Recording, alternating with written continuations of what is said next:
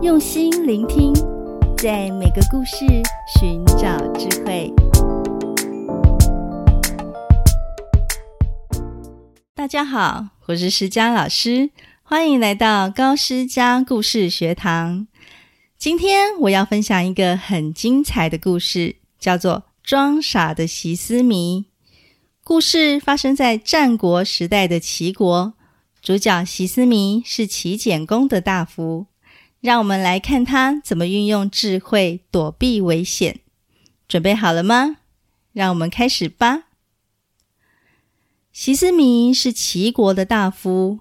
有一天，他去拜见相国田成子，两人聊得很愉快。之后，田成子就带着席思弥一起登上高台。他们从高处瞭望。只见起伏的山峦重重叠叠的，就像波涛起伏的大海一样雄伟壮观。那壮阔的景象令人血意沸腾，豪气顿生。这时，田成子豪迈的笑说：“哈哈，你看这三面的风景，视野多么辽阔，一览无遗，是不是美不胜收啊？”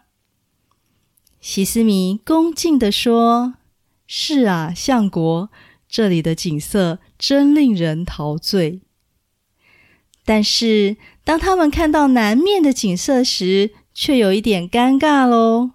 原来，南面被席思弥家的大树挡住了视线。席思弥当下觉得很想挖个地洞躲起来，不过田成子也没说什么。席思弥回到家以后，马上就派人把大树砍掉，但是砍了几下，又叫人别砍了。他的管家觉得很纳闷，就问说：“为什么您要改变主意呢？”席思弥不回答，先叫左右的人退下，然后才低声地说：“你没听说吗？”古时候有一句谚语：“了解深渊中的鱼是不吉祥的。”我从田相国登台瞭望的举动，就知道他将要做出一番事业，而且还是个大事业。如果事情重大，而我却表现出知道他的想法，那我的处境可就危险了。不砍树，没什么罪。知道长官将要做的事，这个罪啊可就大了，所以我不砍树。后来田成子果然发动政变，杀了齐简公，改立齐简公的弟弟齐平公即位，自己独揽大权。现在让我们更深入的解读这个故事吧。首先，席思弥拥有犀利的洞察力，能够从田成子登台瞭望和得意豪迈的言行举止，推断他胸有大志，朝廷的情势可能生变，展现出他的智慧和政治判断力。接着，我们常说，故事要带有一点悬念才会好看。喜思弥先砍了树。又叫人不要砍，这种反复无常的行为，让人不禁产生疑问：他真正的用意是什么呢？然后他再引用一句谚语，解释了自己的举动，带给我们深刻的印象，让故事更引人入胜。最后，故事的主题也非常值得深思：席思明不砍树。是因为他懂得保持沉默的重要，不揭露他人的秘密，好避免自己陷入麻烦。